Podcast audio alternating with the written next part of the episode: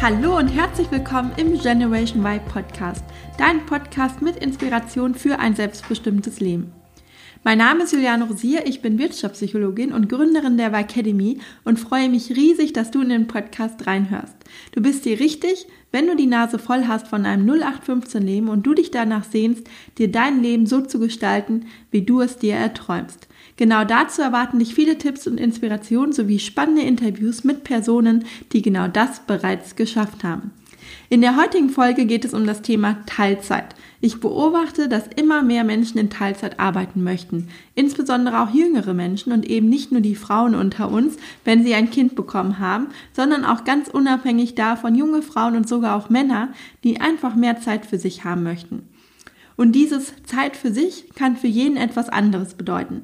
Der eine möchte mehr Zeit mit seiner Familie verbringen können, ein anderer möchte sich vielleicht noch ehrenamtlich engagieren oder mehr Zeit für seine Gesundheit haben und Sport machen. Viele haben auch die Idee, sich nebenberuflich selbstständig zu machen, ohne das sichere Standbein eines Angestelltenverhältnisses aufgeben zu müssen.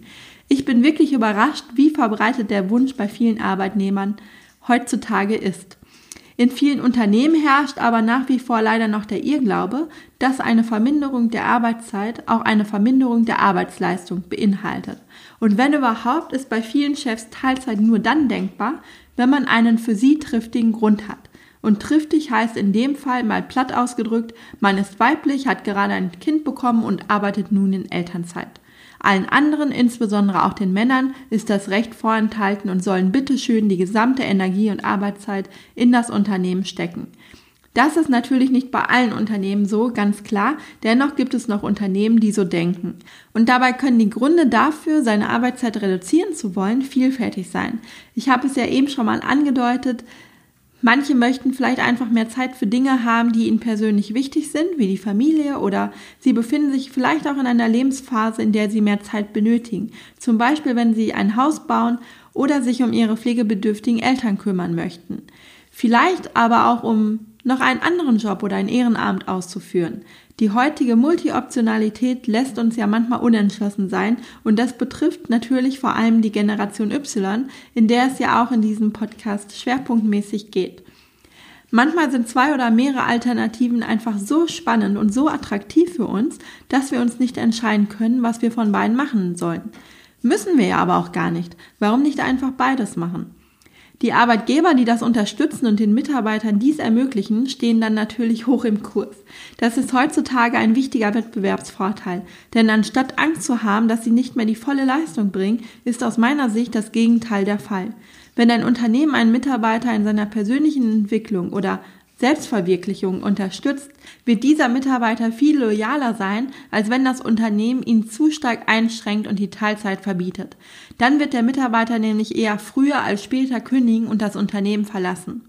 Bei der heutigen Arbeitsmarktsituation erst recht, denn die Bewerber haben die freie Wahl, wo sie arbeiten möchten und wir haben nahezu eine Vollbeschäftigung auf dem Arbeitsmarkt, so dass jeder Bewerber die freie Wahl hat, wo er arbeiten möchte. Betrachtet man das Ganze aus Unternehmenssicht, kann man auf der anderen Seite natürlich schon verstehen, dass man nicht gerne auf seine Mitarbeiter verzichtet. Gerade eben dann, wenn die Bewerber eben nicht mehr Schlange stehen, so wie noch vor einigen Jahren. Aber es gibt ein Konzept, das eine super Lösung sein kann. Und zwar ist immer mehr im Kommen, dass zwei Mitarbeiter sich eine Stelle teilen. Es gibt ein Beispiel aus der Praxis, von dem ich selbst erst vor einigen Wochen das erste Mal gehört habe und mit euch teilen möchte. Bei dem Konsumgüterkonzern Unilever teilen sich zwei Frauen eine Stelle. Sie machen also Jobsharing, was man ja erst einmal vom Konzept her kennt, aber sie haben das, wie ich finde, extrem geschickt gelöst. Sie treten nämlich immer als eine Person auf. Sie heißen in Wirklichkeit Christiane und Angela und treten unter dem gemeinsamen Namen Shan auf und haben auch nur eine E-Mail-Adresse. Das macht es für die Kollegen natürlich in der Praxis viel einfacher, denn sie müssen nicht überlegen, wer von beiden an dem Tag im Haus ist und wem sie jetzt besser die E-Mail schreiben, damit sie halt schnell ankommt, sondern es macht einfach keinen Unterschied, weil es eben nur diese eine E-Mail-Adresse gibt. Bei ihrer Arbeitszeit überschneiden sie sich an einem Tag, um sich einfach abzustimmen und Dinge zu besprechen. Somit ist dann eben auch immer gewährleistet, dass beide auf dem aktuellen Stand sind. Ein Modell, das für beide Seiten Vorteile hat. Für die beiden Mitarbeiter, die sich die Stelle teilen, ist es natürlich viel entspannter zu wissen, dass die Arbeit an den Tagen, an denen sie nicht im Haus sind, nicht liegen bleibt. Das führt dazu, dass man dann natürlich auch richtig abschalten kann in den Zeiten, wo man nicht da ist und auch nicht ständig ein schlechtes Gewissen hat oder das Bedürfnis, seine Mails ständig zu checken.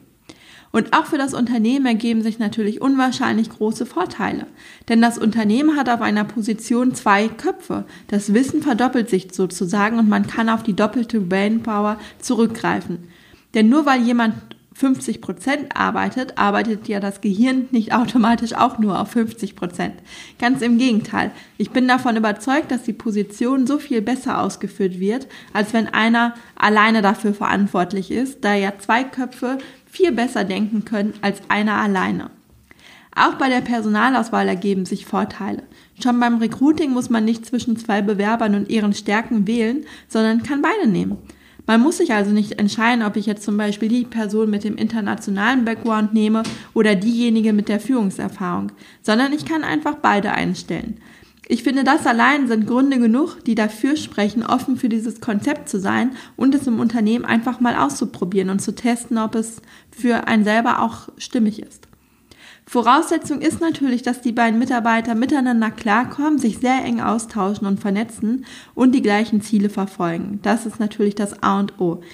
Wenn das aber gewährleistet ist, ist es sicherlich für alle Seiten eine Win-Win-Situation.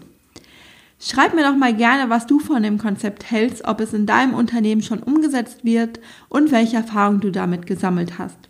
Das interessiert mich wirklich und ich würde mich sehr freuen, wenn du deine Erfahrungen mit mir teilst.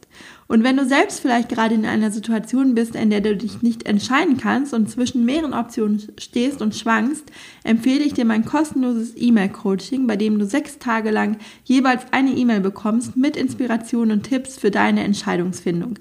Du kannst dich dazu ganz einfach über meine Homepage anmelden und ich packe den Link auch nochmal in die Show Notes. Und nachdem du deine Anmeldung bestätigt hast, flattert auch schon die erste Mail in dein Postfach. Ich wünsche dir jetzt eine tolle Woche. Da Pfingsten war, es ist ja nur eine kurze Woche und sage bis zum nächsten Mal, dein Juliane.